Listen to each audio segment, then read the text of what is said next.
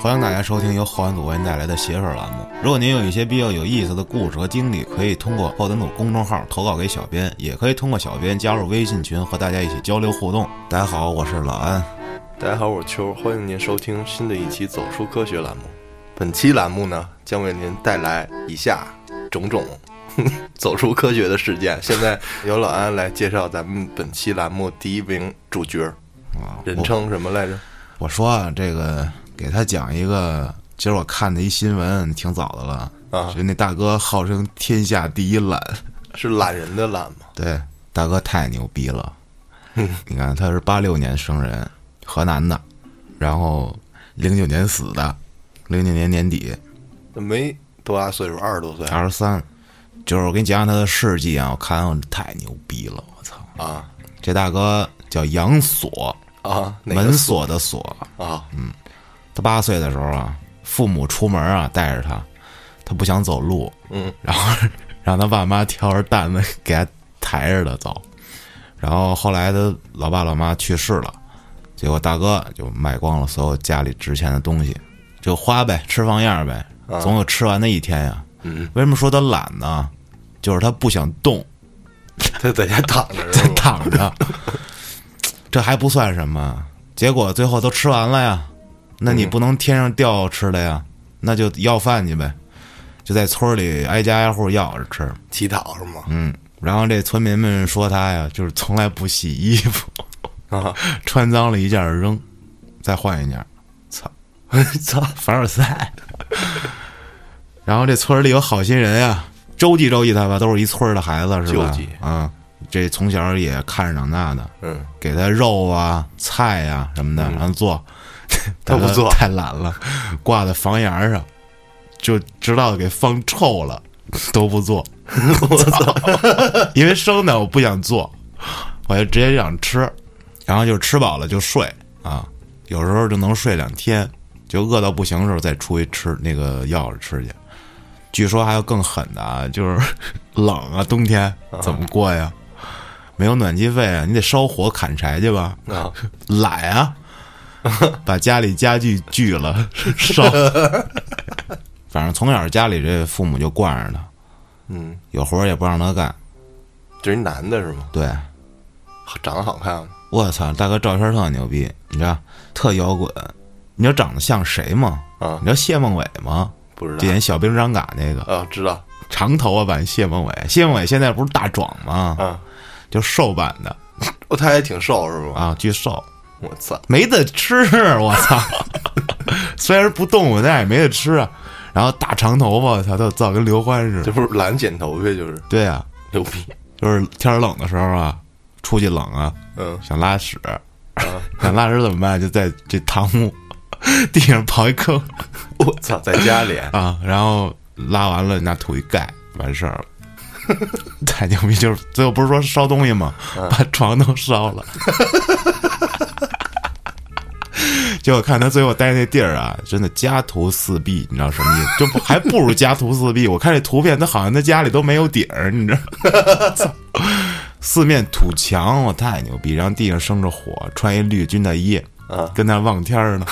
我给你看他图，你看他样子，牛逼吗？这是家里啊，啊， 太牛逼了！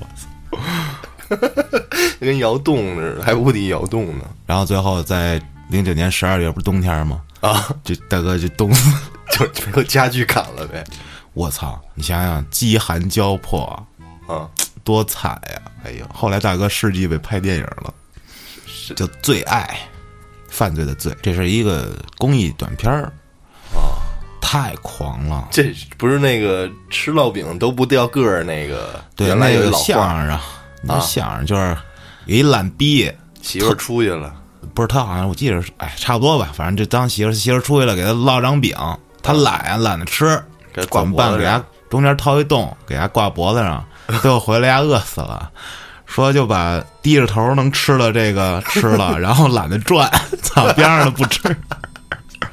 哎，大哥快了，我操，懒这个东西真的是所有人的通病，嗯，我觉得咱们大家每个人身上都有懒这一个问题。对，嗯就是懒癌，懒癌怎么来的？癌症，懒癌晚期，真的是这种感觉。所以我认为怎么克服懒呢？我也没想出什么好办 法，我他妈也懒，懒是不是一种心态上的毛病？我真没研究过。反正我觉得这种东西肯定是心理上的有一种问题，对，就是抗拒，就不想动。就是不想动。其实你动动也能动，对吧？对，就是人逼着你，你也能动，那你就是懒得动。什么叫懒得动？我操，这这哎，不是能给自己懒死，那也挺这不是给了自己懒死了吗？我他妈头一次听说。二十，三还没到本命年死了，我操，真狂！太牛逼了！我操，天下第一懒， 牛逼！你看过《一人之下》吗？看过一点儿冯宝宝，我前两天，我这两天看 B 站啊，嗯，它不是一个国创的一漫画吗？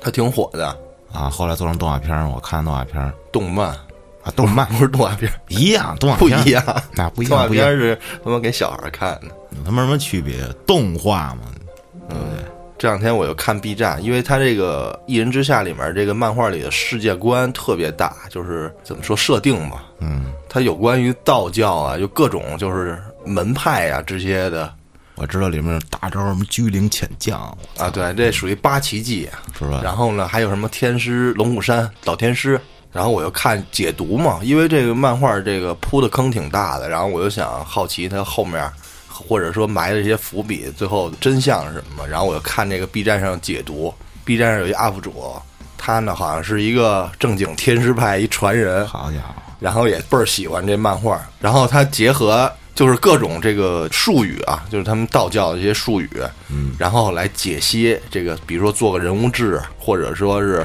分析这个技能之间和功法之间的这个现实上考究的地方。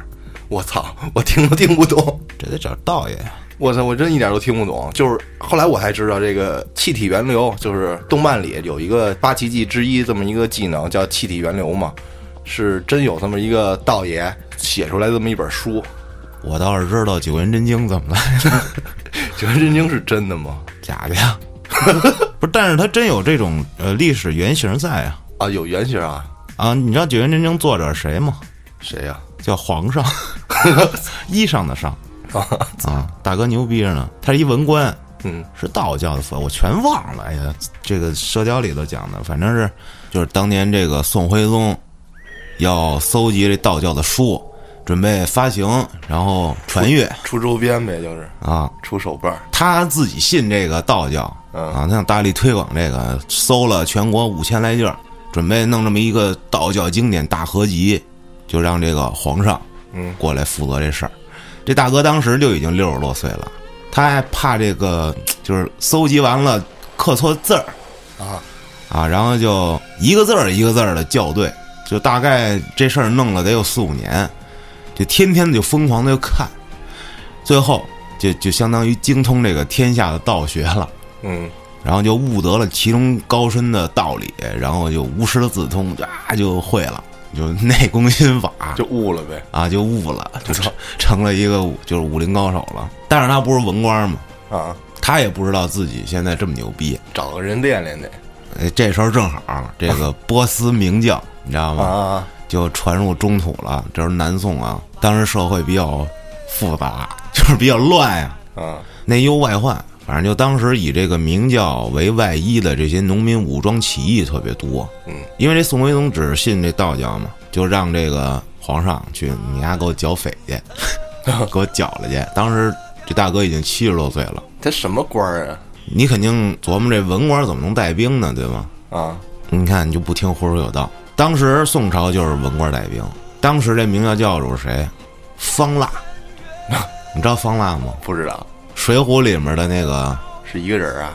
对呀、但是明教教主，你看这下就回的水浒 那个胡说有道了，反正也不知道胡子道爷啥时候能讲到这块儿了。这现在正说祝家庄呢，反正这这些我上面说的都是真事儿啊。嗯，而且你知道这明教跟后面好多事儿有关系，我大概跟你说说啊。这明教这名儿是咱们中土起的，实际人家叫摩尼教。倚天屠龙记里有一个叫山中老人的，嗯，这么一波斯人，他中文名叫霍山，人家外国本名叫什么哈桑本什么什么玩意儿，然后人家专门整了这么一个就是搞这个政治刺杀的一组织，叫阿萨辛派。那是不是就是明教？你听着，你不知道阿萨辛派吗？你玩过《刺客信条》吗？我没怎么玩过，玩过《刺客信条》的，大家应该就知道这阿萨辛派了。国外衍生过来的是吗？波斯啊，西域那边啊，哦，你知道这乾坤大挪移吗？就这大哥创的，这挪火山挪人 对，挪人家西人宫。你要基努里维斯那个极速系列，啊，极速追杀、极速猎杀里面不是高台桌吗？我估摸着就是这个原型是这阿萨辛派。这有机会以后我去那个《火说有道》说去啊，这太有的讲了这段历史，而且这阿萨辛派跟什么共济会、光明会都有关系。这阿萨辛派就是传过来就是摩那摩尼教啊，啊，小说里这么写的啊，但是实际上人是一叫摩尼的人创的这摩尼教。咱说回来啊，这皇上不是出兵扫明教去了吗？当时这明教里就有不少厉害的，嗯，张无忌嘛，那都是后面的了哦，这时候还没到呢。张无忌是元末的事儿，这现在是南宋。啊，那这明教里头这帮武林高手干这当兵的，那肯定是吧，砍瓜切菜，啊明教无双，打了几仗，宋军大败。这皇上一看，我操，这我不出马，这打不过呀，回头他妈的回去给我脑袋砍了，正好来练练是吧？下战书去了自己，一个人挑战明教高手，结果这帮人干不过皇上，好家伙，一文官给这一票武林高手全 KO 了。这社屌里周伯通给郭靖讲过一段说当时皇上杀的这些明教高手里，好多就是各大中原武林门派的各大弟子啊，这帮人都死了吗？不是，这帮人了，师兄师弟、师姐师妹、师伯师叔、师姑师姨、师干爹、师干妈、 师大爷，全都过来报仇来了。这皇上说：“我操，我当官了，我也不混江湖，你我也不懂你们这江湖规矩，你们这我不给你们打，操！”这帮人说：“你想，你丫不是江湖人，你怎么会有功夫呢？你师傅谁啊呀、皇上说：“我他妈没师傅。”人家说：“操，没师傅谁教你武功啊？你蒙他妈傻逼呢！” 反正就吵吵起来了。结果一动手，我靠，这帮人全不是皇上个儿，就是干死好几个又。这帮人一看，我操，这大哥这练的啥武术？我没见过呀。反正最后就皇上一人也寡不敌众，就颠了跑了。结果这仇就种下了，这帮人就把皇上一家子给给给屠了，啊！操，这皇上一回家，我靠，你丫不讲武德，我操，给我报仇，就一人跑到深山老林里，天天琢磨这帮人用过什么招儿，什么大招儿这那的，就怎么破他们丫的。琢磨好些年，最后终于，哎，我靠，终于给他想明想明白想透了啊！下山准备报仇，结果一下山一找，我操，当年这帮人全他妈老死了。 最后找着一病老太太，也不知道哪门派的啊，就躺在床上正倒气儿呢。正这老太太年轻时候参加过这围攻皇上的战役，这当时啊，这小老太太才十六七，现在都六十多岁 了，我操想了这么多年，啊！好家伙，这大哥一会儿才纳过闷儿来，我的妈，这过去四十多年了，这仇行了不用报了。 他这是迷失到内景之中了，我操，可能就是研究武学研究四十多年，就是就是你知道道教好像有一种叫入定嘛，对吧？你知道什么达摩面壁多少多少年，这个对啊，就是他们怎么他妈一坐就坐坐那儿四十年，这禅功嘛？就是他其实他就进入自己心内心世界了。对啊，就是有可能啊，就说为什不么不用吃不用喝了也。内景什么的，然后跟自己心魔战斗，然后面对心魔，最后怎么着怎么着就出来了，然后就大有所成了就，直接武功提升了一个境界。 你挺懂啊，回头你跟人家研究研究怎么让咱节目收听人更 多，研究一下二十年出来他妈的出来你妈电台没了，操，后来不解散了都啊，反正这大哥就这辈子研究这武学了，最后写了这么一本书，叫《九十年经》，就天之道，损有余而补不足，是故虚胜时，什么不足胜有余，乱七八糟。 那他不得一百多了吗？这一百多了。啊，我跟你说，都说到这儿，我再给你说说这九阳真经吧。这旧版《射雕》里一开始就说说这九阳九阴这两本书，就是当年达摩祖师面壁写的。啊后来这新修版里给改了，就改成说什么呀？就说当年有一大哥跟这个中神通王重阳斗酒打赌，斗酒什么意思？就喝酒啊， 这多没溜儿！你说，当时华山论剑之后，这《九人真经》不就落在这王重阳手里了吗？啊，结果操，王重阳不是个儿，喝两瓶啤酒，操多了。然后 这大哥就看了一遍《九人真经》，他人家也觉得这个操这书阴气太重，老讲究什么以柔克刚吧，什么以阴胜阳之类的，他就觉着啊，得阴阳调和啊，互补才能牛逼。因为这大哥学道的，也不知道怎么着，后来转行了，操，学佛去了，就把自己想的这个呀，就改编了一下。就改编了，就写的这个四本梵文的这个《楞伽经》里了，《楞伽经》那字缝里，把自己琢磨的反正都写上了。哎，结果这就是九阳真经。这个时候啊，距离这皇上写出《九阴真经》已经过去八九十年了哦，啊，差不多这是萧峰死了之后也得死了五六十年了，正好接这个《射雕英雄传》这会儿时间线就是这样。这九阳神功谁会呢？张三丰会，但是会不全，谁会全的呢？张三丰他师傅会，他师傅是谁呀、觉远大师啊，就那少林寺的那个，啊。就是为啥张三丰不会全的呢？啊，皆因为啊，你知道，当年杨过把忽必烈这国师金轮法王给干死了嘛，不是？嗯就剩下这个，还剩下俩这忽必烈的高手，一个叫萧湘子，一个叫尹克西。这俩人啊，颠了，就就跑这河南嵩山少林寺去了，干嘛去？偷经书去了。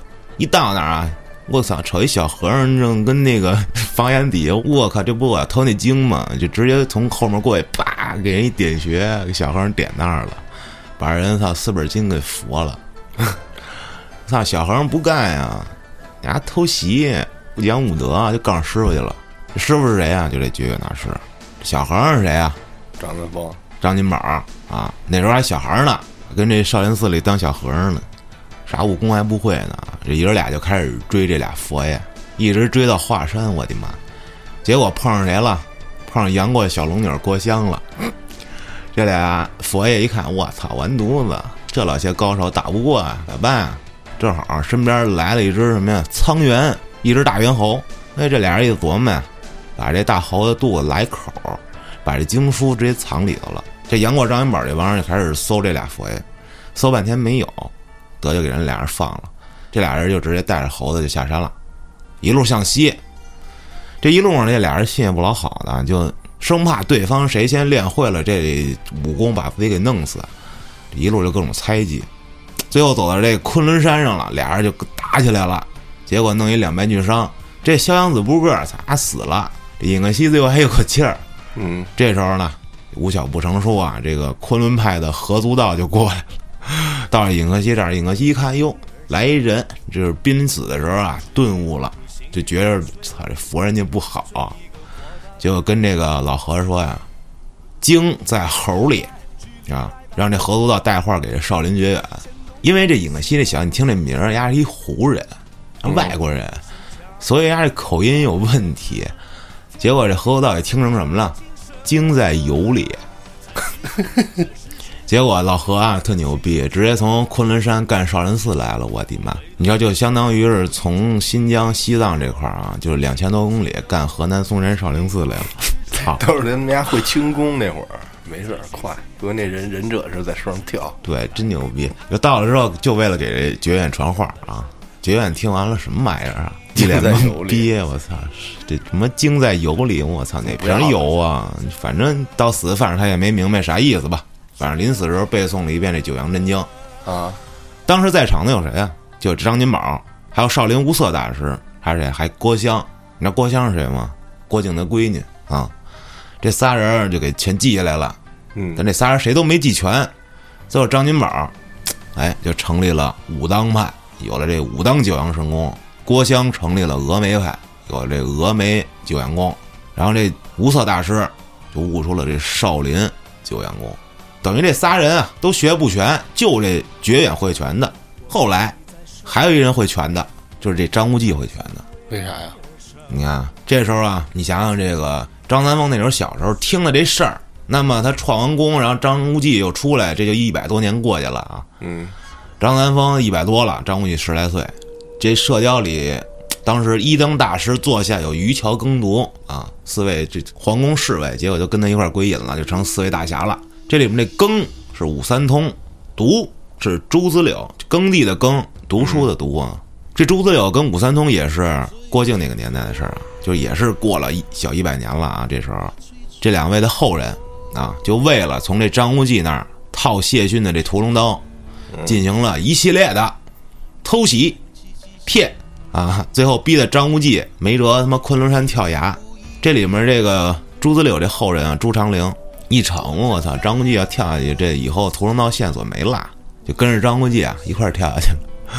哎，这我好像看过当年电视剧有这么一桥啊，里面段还有朱九真，就一个姑娘先色诱张无忌，啊，对吧？是吧？跳下去了，我记得是。但是后面跟书里写的不一样，我给你讲讲，特牛逼。正好这悬崖中间有一块凸出来一小平台，特小，嗯，这俩人都摔在这平台上了。这平台啊，靠这个山这块儿有一特小一山洞，张无忌起来滋溜钻进去了。我操，这老朱也跟着往里钻呀、结果卡那儿进不去。我操，进不去咋办啊呀？就跟这平台上待着呗。这张无忌也就钻山洞，哎，结果从这个另一头出来了。我靠！一看世外桃源嘛，不是这段电视剧里都差不多，啊自己跟这儿就过上了。结果啊，在这儿发现了一老白猿，电视剧里不是一死猿嘛，那书里写的是活的，啊，就看这白猿呢，这老闹肚子，肚子那块儿有点烂啊。这张无忌过去给做一个外科手术。这白猿活了一百多年，对啊，我操！这张无忌不是之前在胡青牛那儿学过医吗？给人做一外科手术，人开膛了，哎，他治好了。从里面一看，哟四本书，啊，我操绝世武功，啊，这头出书来了，这不当年《九阳真经》吗？这不得呕了都得。咱也不知道咋那牛逼，就是这些书愣是没让就给消化了，成拉出来啥的，我操！行了，大哥就一人跟山上就练上了，这一练就练了五年 啊啊，行了，牛逼了，牛逼了，准备从这洞里出来呗。结果爬上来了，爬上来，我操！瞅人家朱长龄怎么还他妈跟这平台上待着呢？一待待五年，然后就把这个自己这五年的山谷里的事儿跟大哥说了。结果啊，老小子一看，嗯，这张无忌现在长得比我还高了啊，比我还壮了，我操，还能从这缝子里出来。我这五年靠这平台上吃鸟粪，可能是 也瘦了不少啊。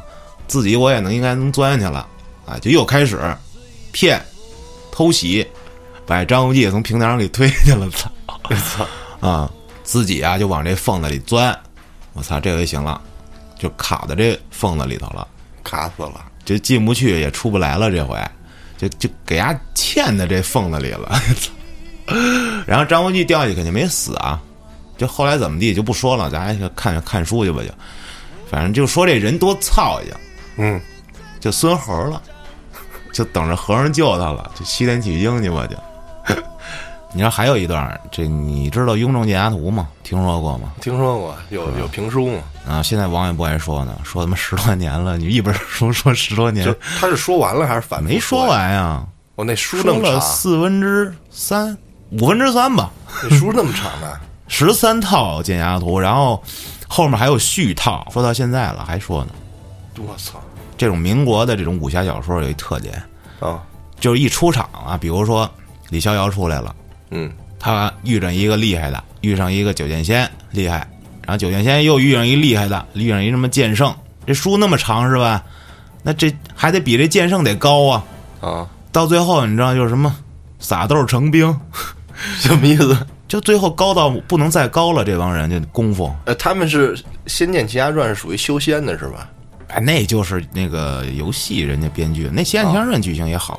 咱先说《剑侠图》啊，他到最后就成了什么《仙侠传》了。啊，就修仙了呗。还有一个就《还珠楼主》的那个《蜀山剑侠传》，就是山，我听说好像改编过吧？我操！就是我这儿一招手，三百里外你脑袋就飞了。操操！就那功夫已经就练到就无敌了。嗯我再跟你讲啊，然后他们这种小说有一弊端，就是写到最后圆不上了，就是太大了，就就是谁都大能，哦就是你得比这大能还得能还得能，你啊到最后你就就我想象不出来对呀 到底怎么能你就了。最后就用机关枪就完了，你知道吧？ 别用剑了、刀了。这里头到最后后套嗯出来一个叫赫连洞彩，这书不是主角叫佟林嘛？这佟林到后套就是 他就是一观看者，你知道吗？啊， 这屁也不是了。 那赫连弄彩外号儿上叫“醉卧黄河八百载，天老地老他不老，举目无见老剑魔赫连弄彩”， 操你妈！ 就是他这一觉儿嗯，在黄河边上一睡，八百年过去了。 就这岁数也是咱小说里啊，一开始佟林出来三四十岁，嗯，然后遇上六七十岁，然而最后到最后八九十岁的人，就是练了一辈子，开始闯荡江湖。对他们这个是提升寿命的嘛，你到达一定境界，他们的师傅就一百多，然后到最后这都三百四百多岁。后来说这后来弄彩太厉害，也没人打得过呀，这怎么着啊？大家就练手功夫吧，咱也别打了，是吧？叭叭剑指，这一下就发波了，该地球的毁灭，对呀、毁灭地球了，怎么办呀？然后佟林就托人托到师爷他师傅，师爷他师傅就袁大化也排不上号， 那就再托人呗，再找师傅的师傅师傅，最后找着他妈的《武当七侠》里面的那个 张三丰的几徒弟来着，张僧西，这是张几侠呀？我操，人家外号更牛逼，与天同寿，与地同尊，倒转乾坤，逍遥叟，隐匿圣人张僧西，那这个他是最高的吗？不是啊还？有比他更牛逼的？不是还有张三丰 呢？张三丰还活着呢，在这书死里了呗。这张三丰是明是元末的，啊，等于他徒弟啊跟着他一块儿活过整个明朝，活到雍正年间去了。嗯雍正是清初，等于他康熙那年是还乱着呢，刚打下来，你算吧，这都几百岁了啊！我操，我给你讲讲这赫连动彩跟这张东西大战，啊，这俩人就已经可以称之为道法了，你知道，就已经没有什么武术了。这老赫连来了三手绝活，说拿块金石啊，拿手一捏，啪，捏化了就。 然后拿这个手指头啊一杵这个铁，叭就杵一窟窿，就直接就是一摸就一动，啊， 然后这个 地上放一酒杯，放上倒上酒，他站着，就这么一嘬， 这酒就上来了。后来这张东西说：“那我怎么赢你啊？那我也给你来三手功夫吧。”啊，这一只手拿块金子，啪一捏，金水了。然后另一只手呢，到这个水里一捞，这水啊一攥，叭，这水成冰了。 然后也是拿手捻这铁片儿啊，就这手就跟电锯似的，就哗，这铁片儿就就划楞了。然后最牛逼的是这个，你不是这个地上放一酒杯能嘬吗？啊你不是拿嘴嘬吗？然后拿掌嘬， 我这一抬手，啪，那酒就出来了。我操，这谁赢了？张东西赢了呀！这这就完了，然后俩人就行了，别打了，咱俩归隐吧，走了。 操，这不完蛋了吗？ 太牛逼了！再说那会儿有铁吗？有有哦有铁清，末啊不是清初了都，就这种 仙侠故事我太牛逼了，就编到最后没法编了，已经，你这再编就是吧，就穿越时空了。嗯，而且你想想那会儿啊，民国时期怎么讲，就是这整套书出来好几百位剑侠，嗯，经过各种老艺人加工啊，就每段故事都特牛逼。我觉得这不就是最早的超级英雄吗？ 这不就是最早的这种 DC 漫威吗？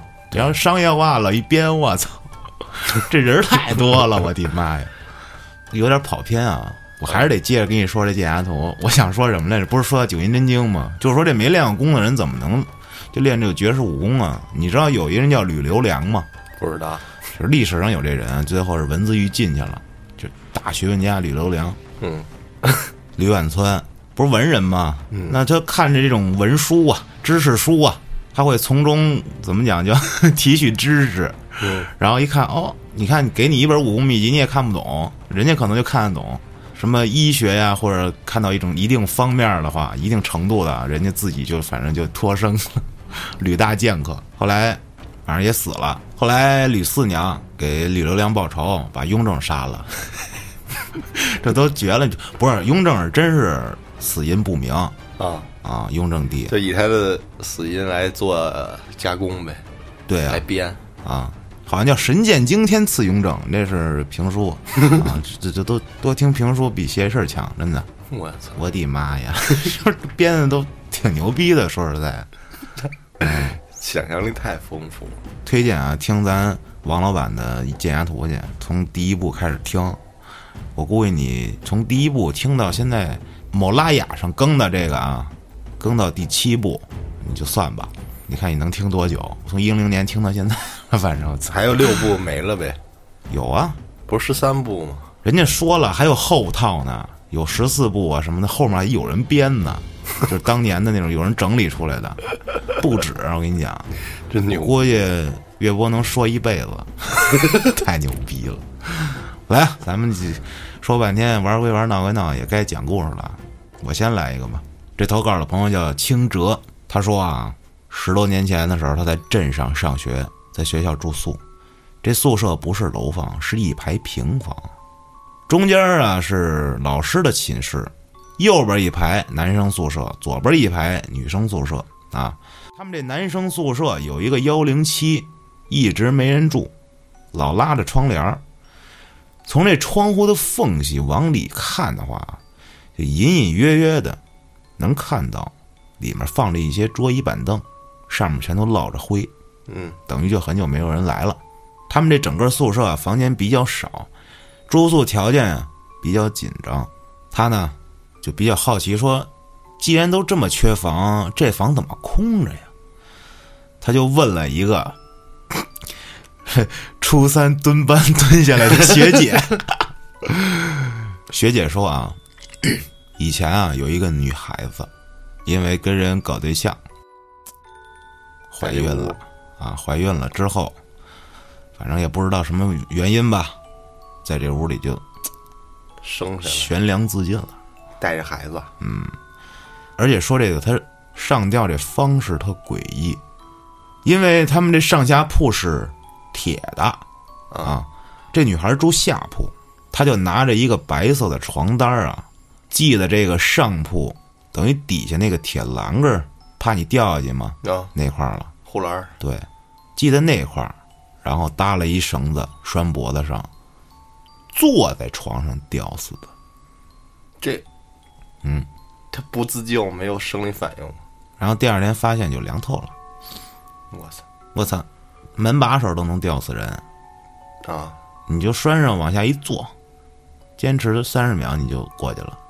我试过，有这么快吗？有，那天喝多了，啊，那年吧，那年喝多了，喝多了，我想离开这个世界，我回家，我讲过，我记得，回家我就在那门把手上，厨房门把手拴了根儿那个遛狗那绳子，那我就给自己吊上了。我记得挺短的，等于我一往下一坐啊，我这屁股正好挨不着地，加上我喝了，我这也里里歪斜的，起不来了，我先挂在那儿，也没有什么特别的束缚感啊，就是确实挺勒，勒着勒着就缺氧了，然后眼睛就黑了，睁着眼嗯，就就过去了。然后呢？然后我醒过来的时候，感觉嘣一阵巨大的推力，我就掉下来了。 我爸发现我了，就是叭给我蹬下来了，给我撞开了，我操！然后我就活了。 醒来之后，操，太危险了，上床睡觉了。 大家不要在家尝试啊！接着讲啊，就同寝室的这些女生们，不是转学就是退学了，就整个出事儿的宿舍的学生们啊，全都走了。结果那间寝室就封了。自此以后，住在别的寝室的女的啊，每天半夜都能听到走廊里有溜达的脚步声，但是没有人。嗯，后来学校怕再出事儿，就把这个男女寝室调了个位置。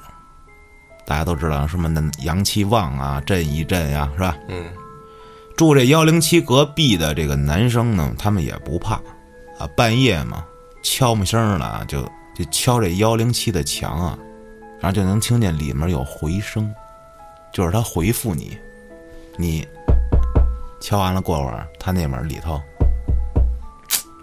我操，然后咳嗽两声太牛逼了！ ，QQ 响了，后来还有一事儿啊，就有一个女生玩到很晚，因为他们宿舍不是平房吗？嗯，回来时候就从这个窗户啊跳进来，然后去打水洗漱，结果很久没回来，别人都睡了呀也没发现他。第二天，一个特早第一个去洗漱的人发现，就这女孩啊，溺死在水盆里了，就是撅着啊，嗯脸扎在水盆里淹死了，牛逼！不正常，就再往后还发生过一些什么别的事儿就不知道，他就走了。然后学校就改建就拆了，宿舍呢也都推了，然后重新再盖了，然上故事就结束了。我操，这也太狠了！就是导致了其他学生的死亡。这两件事儿不知道有没有关系。不过你说第一个啊，说那吊死那个嗯我能理解，因为他是自杀嘛。那第二个这他妈水盆溺亡，这我就理解不了了。我操！她怀着孕吊死的，对，上吊那是怀孕吊死，一尸两命，我操！嗯，谁知道是不是双胞胎呢？ 我操！还还有好多选择，还有三胞胎、四胞胎。哎，再来一个，这个投稿的朋友叫大约在冬季，莫名我就喜欢你，那他妈，那他妈是大约在冬季吗？不是吗？不是啊，那大家在冬季怎么唱来着？大腰在冬季，轻轻的我将离开你，请将眼角的泪拭去。没听过吗？听过我老记混了，可能把这俩。就那小沈阳唱那版，就容易被带跑。轻轻的我将离开你，请将眼角的泪拭去。这不是小沈阳，这是郭德纲，啊，是吗？郭德纲啊，郭德纲啊，他说这事儿就发生在前几天不久，一天深夜，他正在看小说，戴着耳机放着歌，突然耳机里传出来一个男人的声音，一字一句，声音很沉，说话很慢，说：“你一定要小心，特别是家里，尤其是……”说到这儿的时候，这声儿就没了，而且给他的感觉就是，他说到这儿就好像被人啪把嘴给捂上了一样。嗯，而且啊在这个声音出来的期间呀、他这手机死机了，就是我靠，怎么摁不好使，连摁减音键都不好使。他初中的时候也曾经遇上过类似的情况，是一个冬天，他放学的时候天黑了，家里没人，不知道为什么他就一直很害怕。在他回家这条路上啊，平常走啊，也有个路人什么的，可是今天就只有他一个人。他家旁边还有一条比较宽的路，也是一个人都没有，连车都没有，啊，很奇怪。甚至到了家楼下啊，就是整栋楼黑的。咱说这声控灯什么楼道黑不是，人间儿窗户没有一家亮灯的，黑的，对他壮着胆子啊，就进了这门洞。可是这里面啊也一样，亮不了。走着走着，走台阶儿啊，这时候走着走着，突然感觉有人啪扯了他一把头发，我操！而且他说不是从后面扯的，是从上面扯的，等于是揪了他一把。瞪的。当时就啊跑了。就在他跑的过程中，他就听见有声，说什么呀？我们是不是吓到他了？我操！要不我们放他回去吧？他能绝对的相信自己，就是他身边不可能有一个人。他转回身跑，往下跑也没人。我操，不知道声儿哪来的。跑出去之后，站在原地一身冷汗。渐渐的，这耳朵里传来一阵嘈杂，就看这路上啊，哎，不知道从什么时候有人有车了。这时候他爸也回来了，跟他进这门洞的时候，哎我操，里面灯也亮了，都正常，而且你说声控灯什么的正常，误入里世界，就耳机里听音乐，你不是老听吗？嗯，就是你听歌的时候有没有遇到过，就是感觉跟这个歌这个曲不对劲的地方？就是比如说多出来几个音，或者说多出来其他的声音。没有就那天，就是咱跟郭哥打羽毛球，第二天啊，我不是浑身酸痛吗？然后你让我出去吃饭去，然后我不想出去，但是那天晚上我出去了，我去遛弯儿去了，戴一耳机我就出去了。我去的是老山，那会儿十点了，夜里啊，然后我去老山走了一大圈真能儿。溜达你，我觉得十点或者九点多那会儿，我觉得老山应该还有人遛弯呢。结果我那天去，就我就碰上两三个人，整个那条那个山路上都没人嘛。然后我一边走，然后一边戴耳机，然后那天的那个晚上那个天儿是发红，嗯，挺亮堂的，就是没没有什么月亮，没有月光，是红色的天，啊，就是昏黄昏红的那种感觉。不晓得，然后我就时常往回头看，就是我看我，因为我戴耳机呢，我在那一边走一边在那哼歌呢，一边唱歌，然后呢我看别他妈后面有人跑步，听着我跟傻逼似的， 然后我回头确认到底有没有人，反正我走一路嘛。但是走的时间长了嘛，走了一段时间也没发现有其他遛弯的或者跑步的，嗯，然后我就觉得我操，不会就我一人吧？这公园里，就这点儿了，差不多也就你一人儿了。然后我就不断的回头，然后突然我想起那天我在节目里说求诅咒 啊，然后我心里微微有一些慌乱，嗯 但我又调整了一下自己这个心情啊，因为你自己越他妈想，因为我刚走了四分之一都不到呢，哦 我他妈要是剩下四分之三还没走出来，我就把自己吓尿了就。你说你要走到一半儿，退也不是，进也不是，对我，我走了四分之一，我说我现在这么快就产生了这种恐惧的情绪，我不太怎好么走完呢？啊， 然后，其实我心里还想，我说万一我真看见多好啊！我是这么想，到时候我在节目里就可以说了。可惜啊，那天什么都没看见。嗯， 我就是不断地回头确认，因为我不想被被人当成傻逼。嗯，当我走一半的时候呢，我听歌那会儿耳机里放的是那个《数码宝贝》那个歌主题曲。核电公司，对，然后呢，我听到这歌的倒数第一句的时候呢，两个很小的一个就是声音吧，我不确定那到底是一个什么东西发出来的声音，在耳机里啊，是应该是歌里的，就反正我就感觉这这两个声音跟这个歌格格不入的感觉，那就是耳机外面传来的声儿。不是耳机外面，是耳机里的。我你虽现然在再放一遍，你还能找着吗？应该可以。啊嗯，我没倒，我没确认啊，没深究这事儿。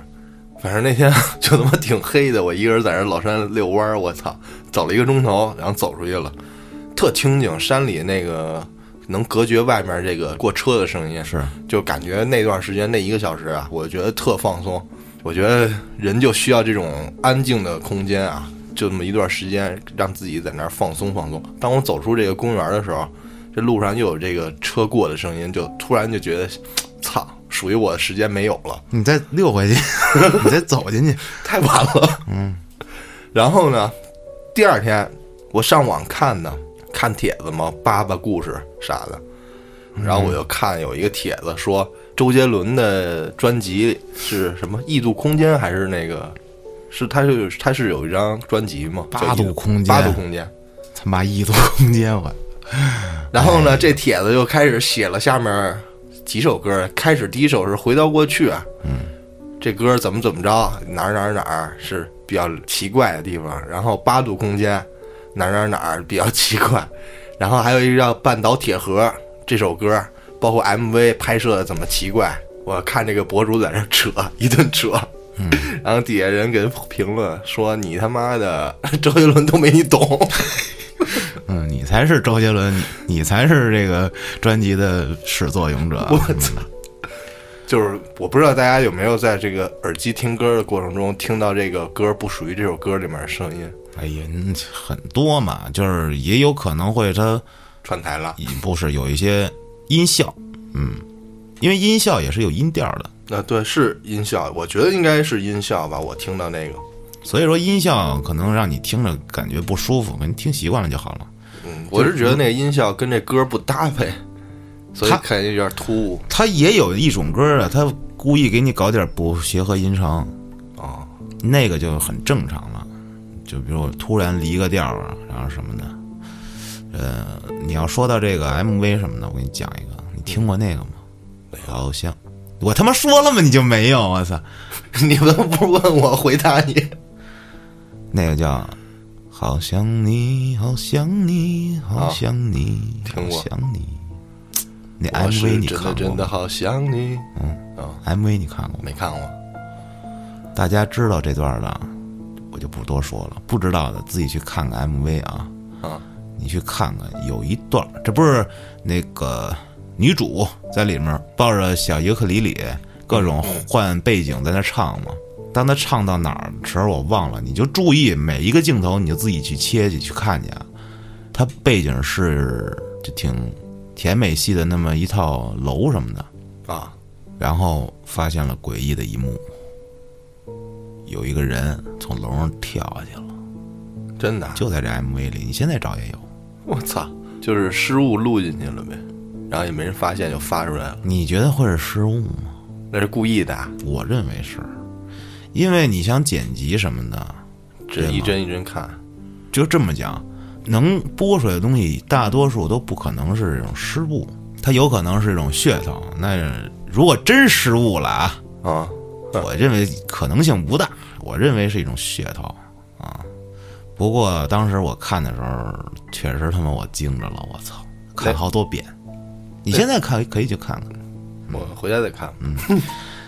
而且你要说歌啊，我给大家推荐一首歌，真的这首歌啊，谁要能从头听到尾，嗯，找我领奖来，你就一个人在家戴上耳机啊，静静的听，别开灯。什么歌？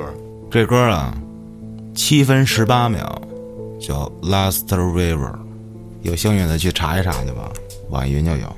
你说这个，我之前看《全游》的时候，那个里面有一个配乐，在这个瑟西命令那个兰塞尔莱尼斯特去炸这个大教堂的时候，他配了一首叫《七神之光》。我操，那个配乐太牛逼了！就里面好多有细节的东西，还有小孩儿的这个和声，你说的那肯定是就是电影配乐嘛，对对吧？配着画面的那对种。影视剧这种，但是你听听我这个，这纳赤雅克，就是这是一张就是实验专辑，实验音乐。嗯，我的妈呀！Last River 啊，自己去拼去，L O S T R I V E R S。嗯，你要能安安静静的按我刚才说的那么着听完了，你可以在底下评论，我看你你 你还在吗？真的就直接送走了，我操！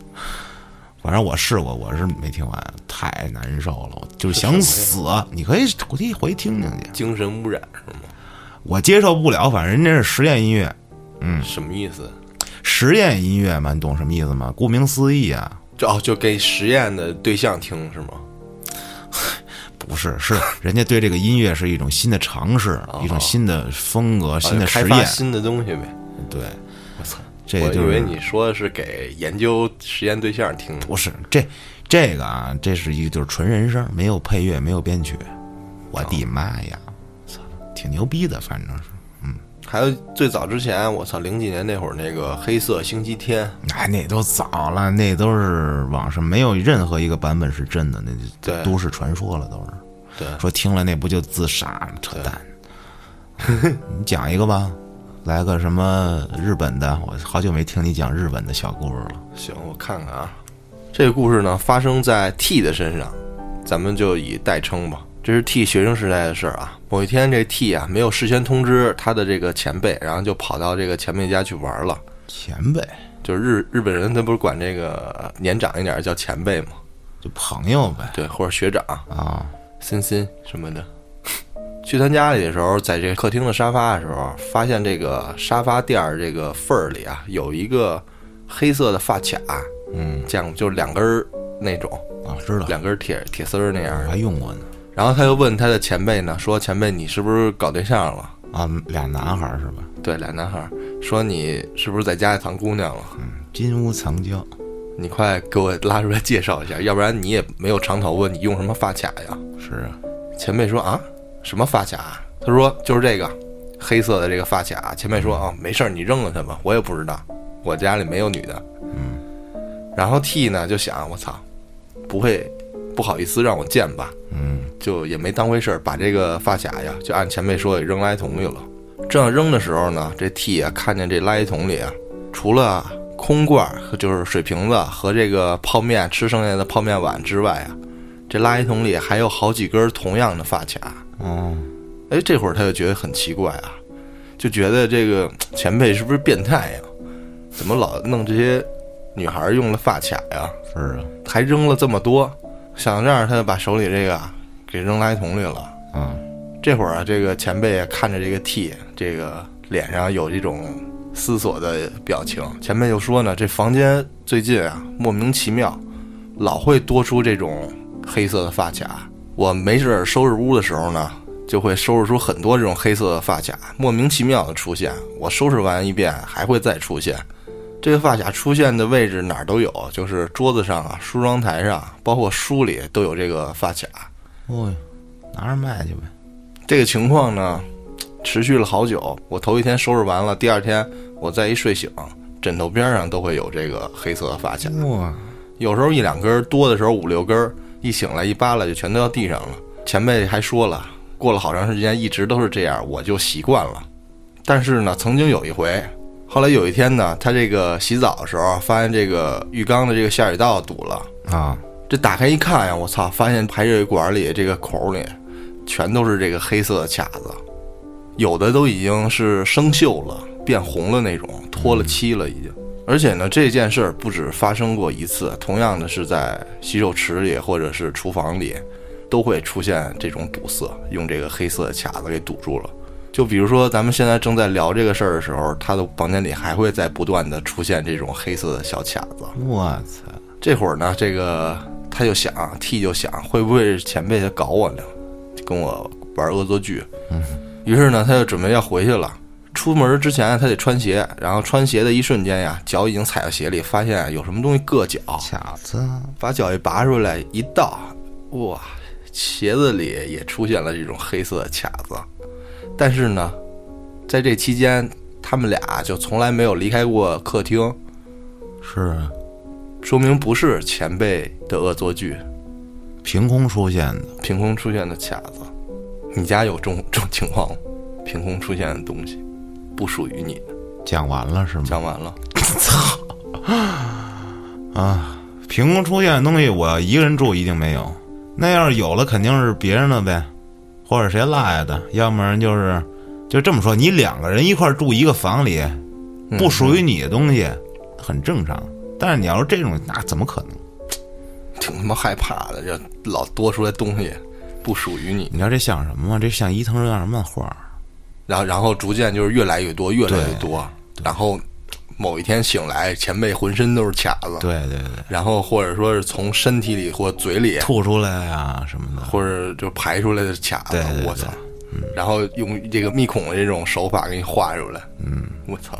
然后从他妈眼睛里啊什么抠出卡子来呀、鼻子啊哇，我操，有画面了。嗯，我再来一个啊，也是日本的，发生在一个小村子里的事儿。这个村子小到啊，就是可以记住所有人的样子，这么小的一个村子你要让我想起哪儿来吗？啊，就是全世界最小的那个国家。梵蒂冈。嗯，就是 我觉得，就是你骑车出门，你也别开车，就是大街上你得不停的打招呼，全国的人都认识。 操，对，这跟那个这比那还小。嗯，咱们这个主人公呢，小 B，他就出生在这么一个小村子里。他有一个从小玩到大的朋友啊，咱们叫他小 A。这件事儿呢，是发生在这个他们两个小时候的事情。现在他们都长大了，已经各奔东西了啊。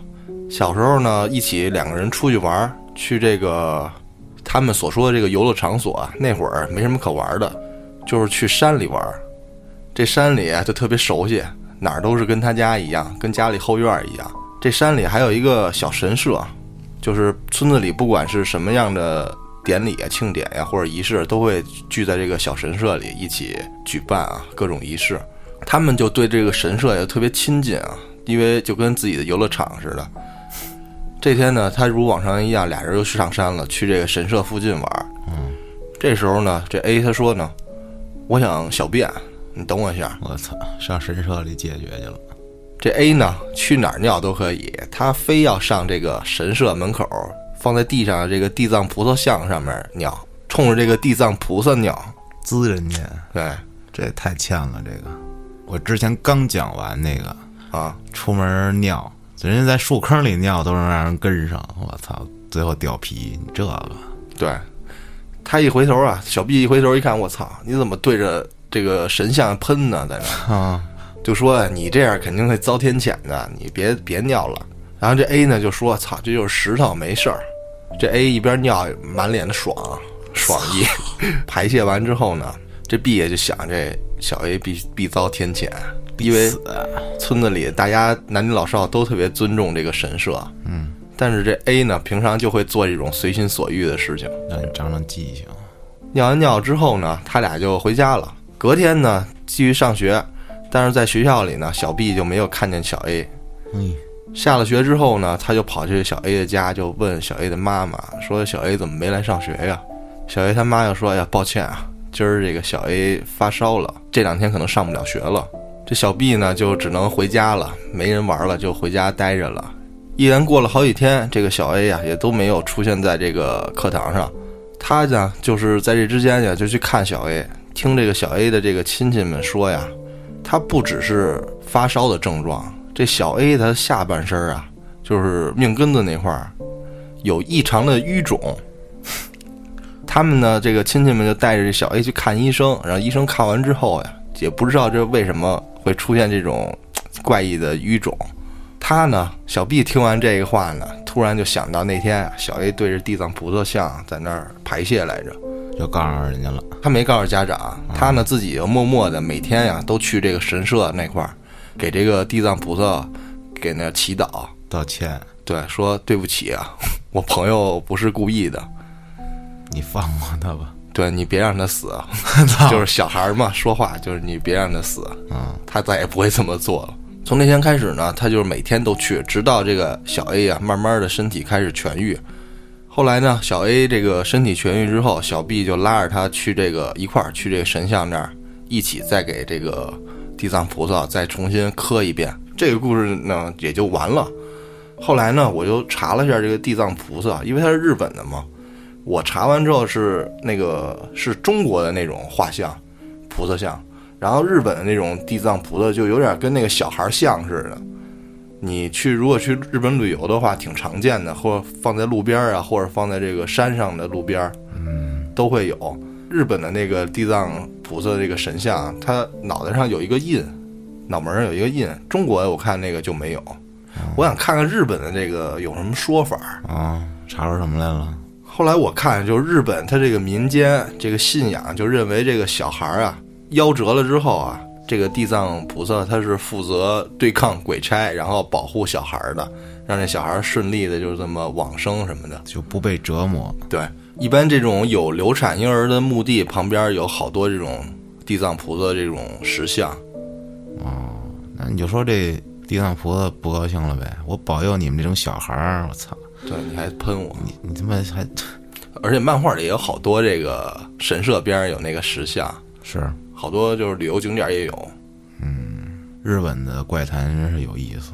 上一期胡说有道，啊，道爷来了一个日本的那个传说神话，咱们之前不讲过的吗？那是第三十期吧，二十多期了。嗯，就抖腿那个。早了，那是一期付费节目。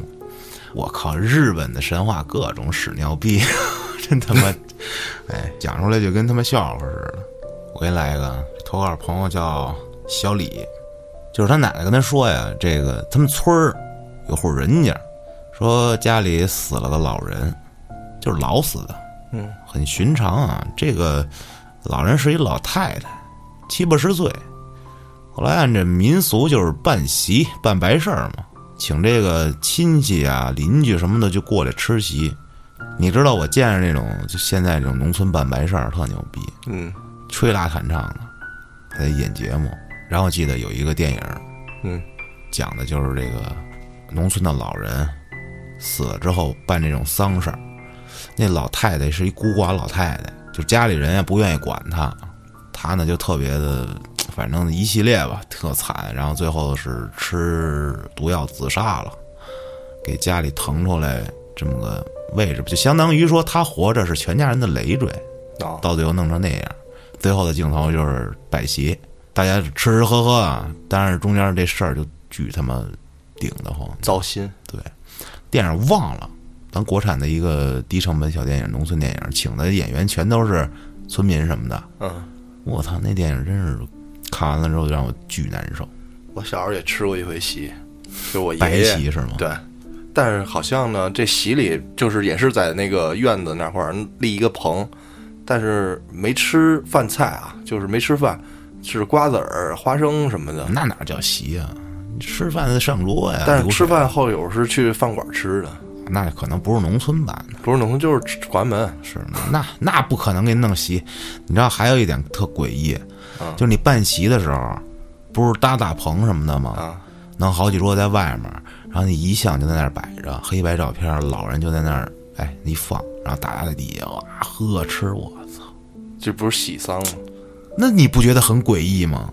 尤其是看完这电影之后，就是你作为邻居什么的，你不知道家里发生什么事儿，啊，而且喜不喜丧的，基本都是这么办。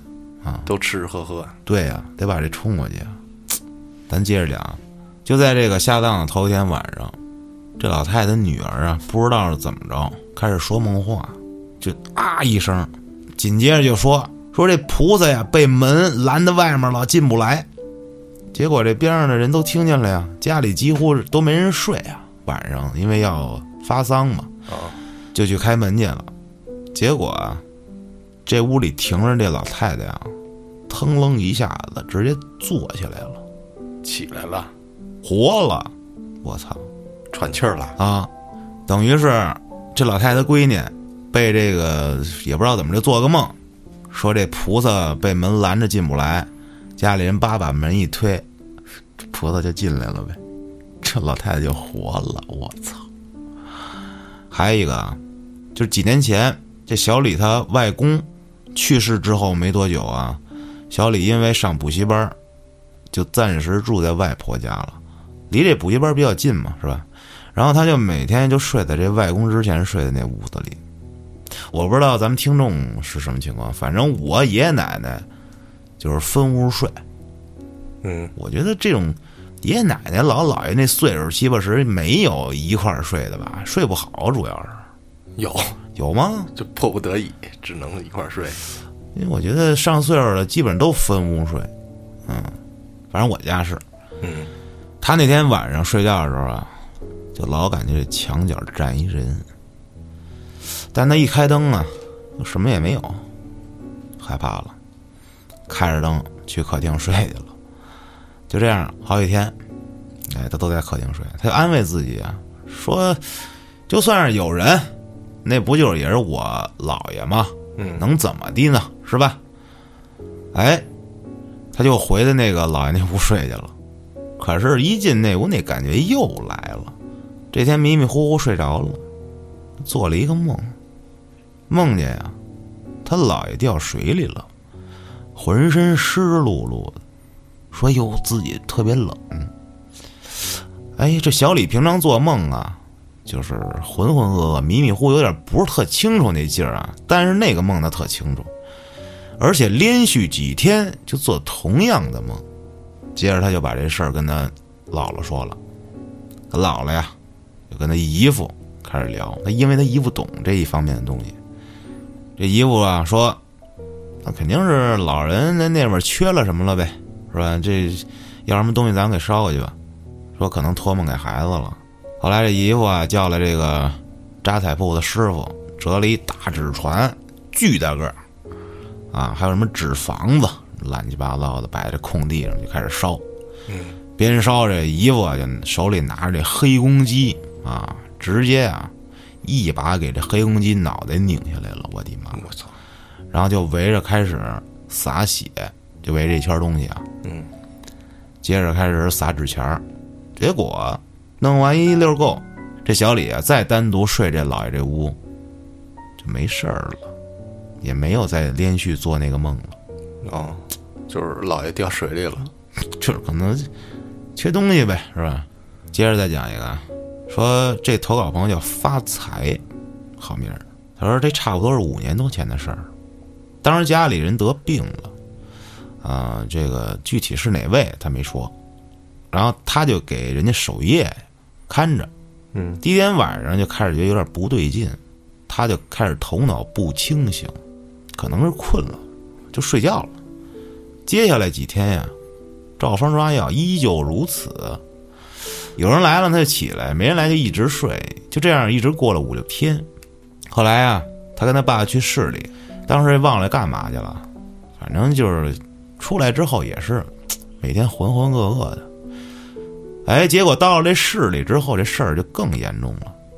他开始出现各种幻觉，就是自己这嘴啊不大听使唤。比如说，我想说一二三，然后说成一二三，啊，瓢了，瓢了，各种就是想说这个，结果说了个别的，就词不搭句这种的。晚上的时候啊，他就记着呀，在他半睡半醒这么一感觉的时候，就听见他自己开始说话，他自没己他没听想说话，对他自己开始说话，哦，嗯，就是感觉他脑子是一种，但是那嘴在不由控制受的，控制对，就开始叨叨上了。说什么呀？说是天花板上有人，他家一桌子上有人打麻将，紧接着他妈进来叫他，这发财听见他妈进来了啊，听也听见他妈叫他了，但是他还是没醒。结果他爸不放心，就来他屋睡来了。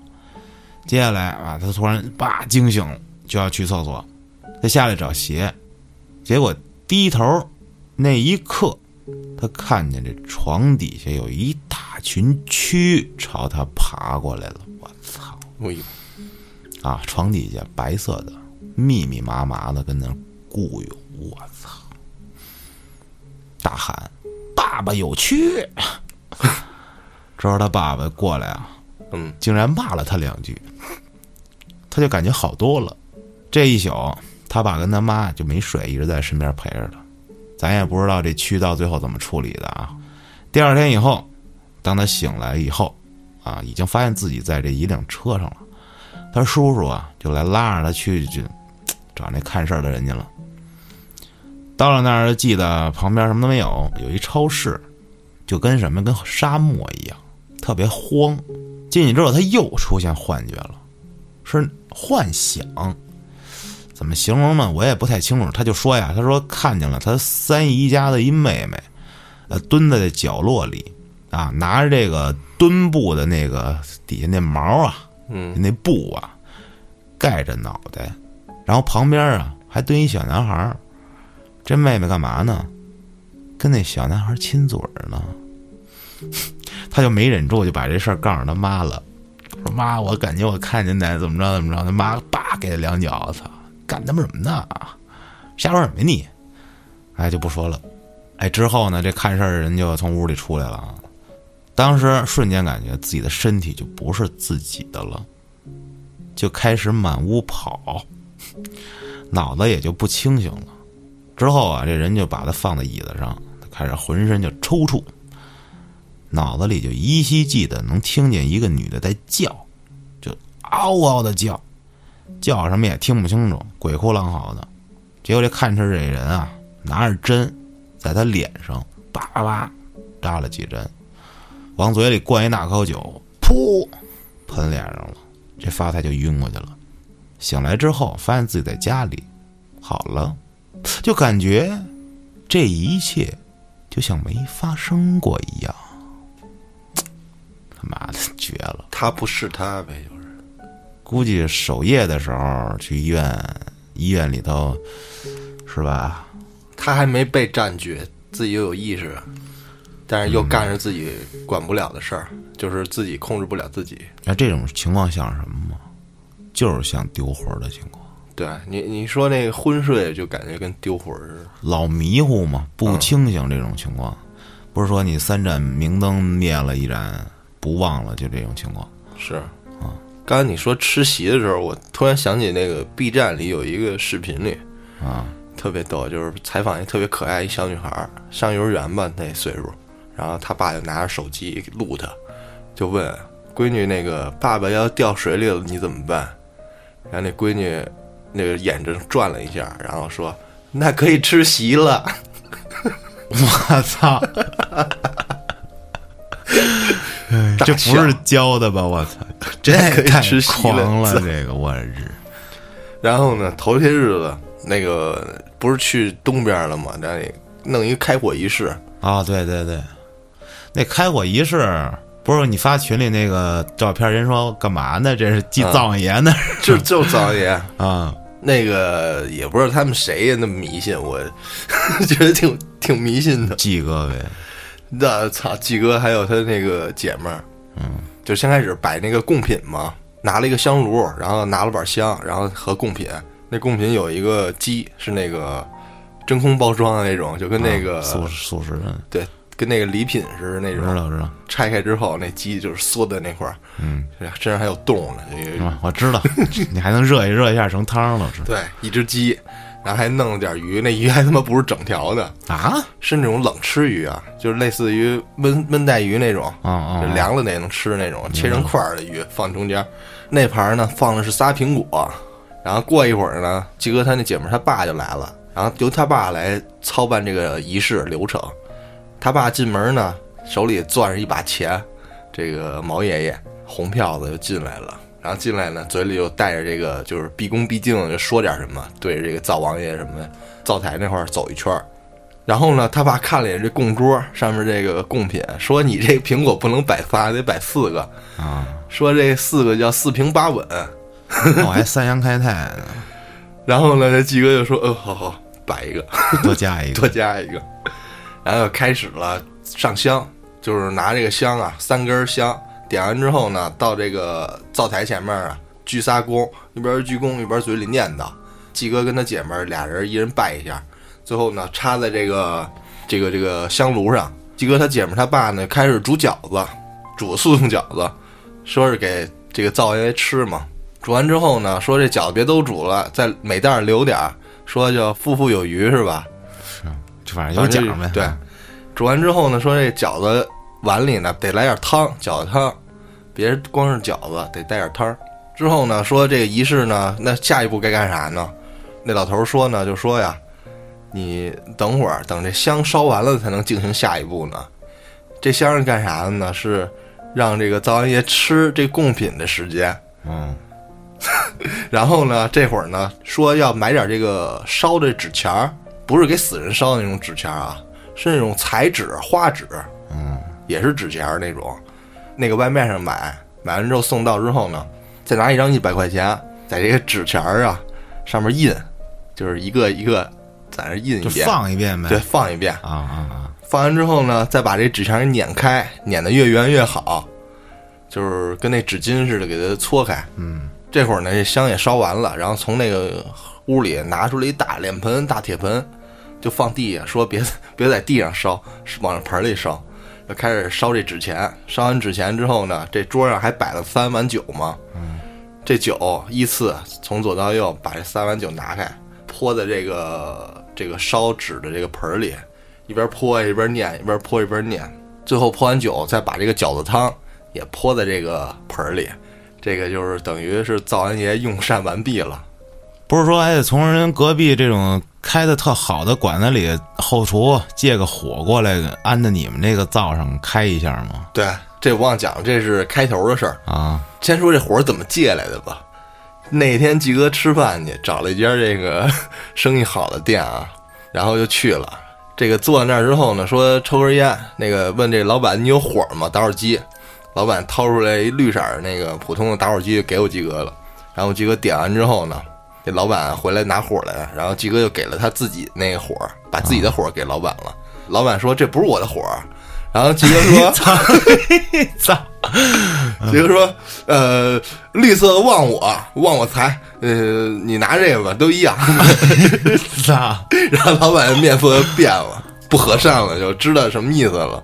啊然后这个就算是把这火借来了，借来之后呢，这个在这个贡品摆完之后呢，然后把所有这个厨房里能点的火全都点了烧一会儿啊、然后之后再是我刚才讲的那些流程。啊。不是不是从人后厨里人家开完火借过来拿个当香是纸，火地传炬呢，是吗？火地传炬，火炬传真牛传递。逼我你火地传炬，我操，笛子独奏。嗯，我以为是那种火炬传递那的样 太儿，困难了。嗯，人家不能让你那么干，我估计。之后呢，这个还说啊磕个头，给藏爷磕个头，嗯， 就你让我磕了吗？我没磕，我不是，我又不是那个老出板资的，对吧？啊啊啊然后让我让让我鸡哥磕， 我鸡哥那么大块儿跪不下去，我觉得特逗那 场景。然后磕了我鸡哥磕了，啊，这这正经嘛，就是你你心诚嘛，你就是信这东西，是也不是说信嘛，就是前面这一套都都弄了 对你合着还最后一哆嗦了，嗯，然后几哥就找一枕头裹上一布，就放在地上，你们这店里哪儿来的枕头啊？我 操！就是有人在那儿睡，哦，然后呢，几哥刚跪要磕，人家那个说你地儿太窄了，你桌子给我往后拉点儿。 操！然后最逗的就是说，几哥说真磕地上吗？就说也不用，你就是下去就行。然后几哥说你让我真磕我够不着，肚子上有肉给阻隔了，啊这没法搁头，我操！磕不下去。哎呦，季哥那个胖就不是一般的胖啊，嗯是是巨胖，我 操，啊巨型这个人，我操，然后呢，我就坐后面，我在那儿乐，你妈你我不没严乐出肃声啊，我就是，呃，就是忍耐那种而且你知道烧香还有个奖，我听说，啊，好像得拿着香转圈儿在屋里，不是我这也是听说的，啊，就是你插这三根香，你如果说没烧完它，就是三根一起着嘛，嗯，就怕烧成什么呀？两一长一短，哎，就会会叫什么叫三长两短啊，两长一短就不好，嗯你一定要烧一边起，或者让它都烧完了对，啊。的那天也是，就是中间那根烧的有点快，两边那根烧的慢， 吹，协助他一下，我操，也没有那么迷信，反正就是够迷信的 了，我我靠！就觉得挺迷信这个东西。嗯 心大家心里都是现代人啊，也都是对这东西有点微微的有一点抵触，我感觉就是让你行个礼什么的。那倒没什么，我认为就是，如果这这这就是说嘛，我要是开店了，我也这么干，我可能干更繁 琐。操！就是有好多讲究，我啊但是就你觉说得他能不能说给你后面带来什么好的什么？呃就我倒不求这个，反正我觉得这种事儿啊，我感觉挺有意思的。就是别让人家他妈这个炒炒菜给我炸了就行。啊哎呦我你操保佑我生命安全就嗯行。你只要做好这种，消防安全意对，识就不会炸操。不好说你，这这设备上的东西你不好说。嗯，那我也不相信说你磕俩头它就不炸了。嗨，我就希望你不用保佑我这生意多好，你就别让我死这儿就。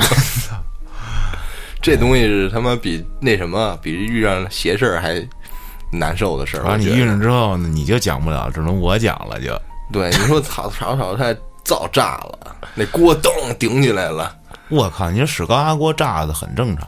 高压锅我一直就不太敢使，你知道？我爷爷以前用的时候，自己跟家做那个焖那个焖酥鱼、带鱼，就炸过，还好就是人不在厨房嘛，厨房没人，当我操，满墙全是鱼， 太牛逼了。然后归着一天，我操！我操，第二天接着做，还拿那锅做， 太牛逼了。你爷爷真有肝儿，我操！嗯，这他妈高压锅最吓人了，他老在那儿呲呲呲对，冒气儿，我操！现在你就空用空气炸锅，那那其实我觉得推不推荐大家买啊，没啥用。哎，现在有那种高级的高压锅不会爆什么现在有那种电饭锅，类似于高压锅这种的，是吧？啊，咱们以前那种家里老的那种高压锅，上面带阀儿，我家还有一个呢啊，我也对不敢用，那我也不敢用。那电饭锅它有自己定时，嗯因为你那东西它是壳蛋儿的，它压力一大，它容易叭就那顶对开，知道吗对对对，除非是你拿胶带给它粘上，你知道吗？对，比如说你忘了时间呢，操，烧干了怎么办？对对对，现在它这种电的，它那个跟电饭锅似的，它给你预定好时间，嗯到了它就变成保温的状态了，对，就比那个安全点儿。那我敢用，我靠，前一日做一梦梦，我锅里煮着东西，然后没关火，然啊后赶紧起来了，然后突然发现，还真他妈煮着东煮着鸭蛋呢，我操，那水已经基本上就干了。干了也底下都白了呗，就是还有一点儿，我刚睡没一会儿，等烧成那个水碱那种感觉了，嗯，没到那份儿上，快了，我操！然太后危险了。哎鸭蛋我吃了一回，嗯，还不错啊。你知道生鸭蛋煮了什么味儿吗？不知道，就是跟白鸡蛋一样， 就是稍微有点腥。我还以为煮出来就是咸鸭蛋，合着得腌。操 那！你是个天才。嗯，上一期马老师那一期佛牌那一期我太炸了，我日！你给自己送走了。三月十六号，下周二再找马老师录一期去，等于这个月咱们还有一次马老师的节目。嗯，哇，我现在特别期待跟马老师一起录呢。还有那个小姐姐在吗？那不知道，我给人名字写错了，人家叫阿迪 A D Y，我给人写成了安迪了 A N D Y，哦，他叫阿迪。嗯，那天我私信老魏私信我，嗯在那个灵异电话那一期节目，他不是评论吗？啊，他说他那会儿是诺基亚滑盖的手机，嗯，在十二点半左右啊，接到过这个那个电话。他说啊，当时电话里面传出来的就是女人在哭，第二个、第三个他都没敢接。我真有啊，那会儿要是有这个超前意识给录音就好了，就是完整珍贵的这个素自材来电音频。下周一继续加更啊！这一个月九期邪事儿，我的天！你知道东川老师自己组一新乐队，是吧？ 软柿子乐队， 我操！然后郭哥在底下给他评论，说是你这软柿子什么时候变成柿饼啊？什么时候干了是吧？对，然后说什么时候干了，什么时候就变成柿饼了，就是什么时候干，什么就是柿饼。说这什么风格啊？英伦迷幻，我还挺期待，想听一听。我看他动用了身边好多朋友啊，都是什么我大学同学呀、别的乐队的朋友帮他一起制作的，居然没跟我说。啊，牛逼，东川老师可以，让我感受一下你的新风格的音乐吧。